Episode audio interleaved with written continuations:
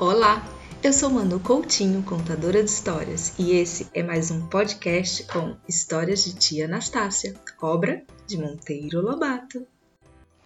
O pulo do gato. A onça pediu ao gato que lhe ensinasse a pular, porque o maior mestre de pulos que há no mundo é o gato. O gato ensinou uma, duas, três, dez, vinte qualidades de pulos.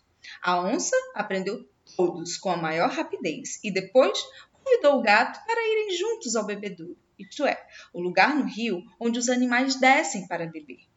Lá viram um lagarto dormindo em cima de uma pedra. O gato, disse a onça, vamos ver quem de um pulo pega aquele lagarto. Pois vamos, respondeu o gato. Então comece. O gato saltou em cima do lagarto.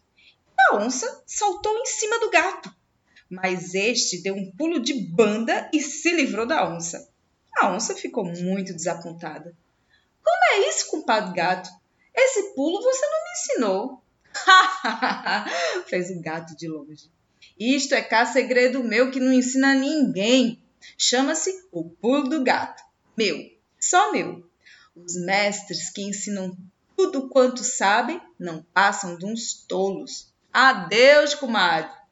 E lá se foi.